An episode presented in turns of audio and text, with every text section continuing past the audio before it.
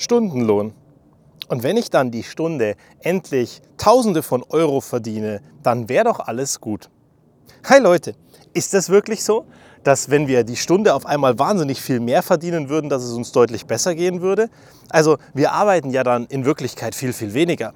Oder wärst du auch einer dieser Menschen, die sagen würden, hey, wenn ich jetzt die Stunde deutlich mehr verdiene, dann kann ich ja genauso viel arbeiten wie vorher, weil ich das ja gewohnt bin und einfach massiv mehr Geld machen. Und was machst du mit dem Geld? Du weißt, Geld ist ja nur Tauschmittel, also Mittel zum Zweck. Und zwar, damit du es eintauschen kannst, um Momente zu erleben oder Dinge zu haben.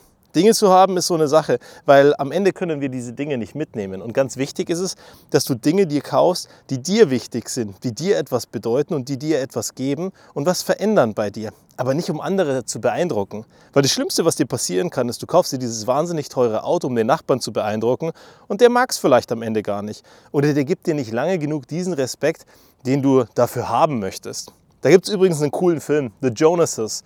Äh, mit dem, der bei Akte X mitgespielt hat. Ich weiß gar nicht mehr, wie er hieß. Murdoch? Nein, also Murdoch hieß er bei Akte X, aber wie hieß er denn? Ich hab's vergessen, egal. Naja, auf jeden Fall, David Duchovny. ähm, auf jeden Fall gibt es da diesen Film The Jonases mit ihm und da sieht man dann, die kaufen immer mehr. Das ist eine Familie, die praktisch inszeniert wurde, um die Gesellschaft, die um sie rumlebt, zu motivieren, teure Dinge zu kaufen. So eine Art ja, Guerilla-Marketing, verstecktes Marketing, dass Leute motiviert werden, Geld auszugeben und Sachen zu kaufen, die sie eigentlich gar nicht wirklich brauchen. Und interessanterweise, und das ist das, was natürlich passiert, kommt man da in eine entsprechende Spirale. Irgendwann geht das Geld aus, irgendwann machst du dich kaputt, irgendwann kriegst du nicht mehr die Anerkennung und das Ganze. Also ist die Frage, wenn du den Stundensatz erhöhen kannst, bringt es das dann wirklich, dass du mehr Geld hast und was machst du mit diesem Geld und was sind diese Dinge, die dich wirklich umtreiben und vor allem, die dich ausmachen? Und eine Geschichte, die mir da super wichtig ist und die letzten Wochen immer wieder hochgekommen ist, ist die Frage, ist der Stundensatz am Ende wirklich entscheidend, dass du die Stunde mehr Geld bekommst? Oder ist es viel entscheidender, so eine Art Glücksstundensatz zu berechnen? Also wie viele positive Stunden hast du und wie viel Geld hast du damit unfassbar einfach verdient und mit einem positiven Gefühl verdient, anstatt einfach nur sich stur und stupide auf seinen Stundensatz zu konzentrieren. Also versteh mich bitte richtig. Mir ist schon auf der einen Seite wichtig, dass du verstehst, was bekommst du die Stunde, was verdienst du die Stunde und was bleibt am Ende unterm Strich da. Weil das ist ja auch so eine Geschichte, wo du relativ schnell dir messen kannst, bin ich erfolgreich, komme ich weiter, hat sich was verändert.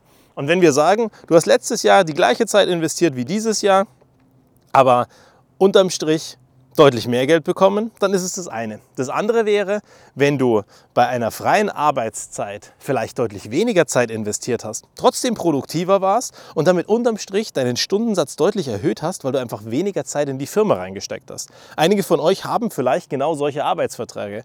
Also eine fixe Arbeitszeit, zum Beispiel 40 Stunden, aber die ist frei gestaltbar. Und wenn sie es am Ende mit 30 Stunden schaffen, dann würdest du ja unterm Strich, wenn du nur noch 30 Stunden dieses Jahr brauchst und letztes Jahr 50 Stunden gebraucht hast, 20 Stunden mehr Freizeit haben und damit deinen Stundensatz deutlich erhöht haben. Aber ich glaube, dass es eben dieses Umdenken braucht, dass wir sagen, hey, wie viele Stunden davon verdiene ich einfach mit gutem Geist, mit viel, viel Freude oder vielleicht bei wie vielen Stunden habe ich das Gefühl, dass ich Geld bekomme für etwas, was mir so unfassbar viel Spaß macht, dass es eigentlich mein Hobby wäre und ich in der Freizeit es auch unentgeltlich machen würde. Weil dann ist es natürlich viel schöner. Oder wie viele Stunden verbringe ich mit Menschen, die mir wirklich gut tun. Und wenn du jetzt ein Mensch mit Outlook bist, also mit Kalender, dann guck doch da mal rein und verpasst denen heute mal andere Farben. Also denen Terminen, und den Momenten, wo du sagst, Mensch, da verbringe ich richtig gute Zeit mit richtig guten Menschen, mit Dingen, die mir gut tun, die sich anfühlen wie Hobby und eigentlich wäre es auch in Ordnung, wenn ich dafür kein Geld bekommen würde. Und wenn das relativ viel ist, dann klopft dir mal schön auf die Schulter und sag, hey, das habe ich klasse gemacht. Ich bin in einem Umfeld, das mir gut tut und ich bin in einem Job, in dem ich wahrscheinlich gar nicht in Rente gehen möchte. Na, das hatten wir ja gestern. In Rente gehen. Würdest du wirklich in Rente gehen, wenn es dein Hobby ist, wenn es dein Lebensinhalt wäre und dich umtreiben würde? Da gibt es in Okinawa so ein paar Japaner, die gehen gar nicht in Rente. Und die bleiben fit, bis die einfach tot umfallen. Und das ist super cool. Und vielleicht hängt es auch damit zusammen, dass wir irgendwann abbauen, weil wir eben nicht mehr das tun, was uns umtreibt und was uns ausmacht, sondern irgendwann in diesen Ruhemodus reinfallen und dann einfach nicht mehr Gas geben können. Also schau mal ganz kritisch rein in deinen Kalender. Was für Sachen sind da, wo du sagst, hey, das ist cool verdientes Geld. Und wenn da wenig drinnen ist, dann bitte sei nicht frustriert. Ganz im Gegenteil. Sieh es als Ansporn.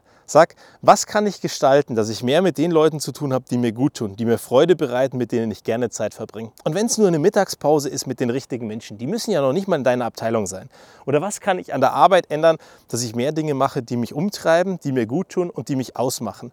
Weil dann am Ende, unterm Strich, wirst du von deiner aktiv wahrgenommenen Zeit viel, viel mehr haben. Und für den Rest, du weißt ja seit ein paar Tagen, du kannst auch einfach mal dein Smartphone weglegen und ein bisschen mehr in die Welt rausgucken. Vielleicht bist du dann nicht mehr ganz so frustriert, dass du die ganze Zeit ein Hochglanzleben ersehnst, obwohl es eigentlich nur gefotoshoppt ist. Pass auf dich auf, guck genauer hin und bis zum nächsten Mal.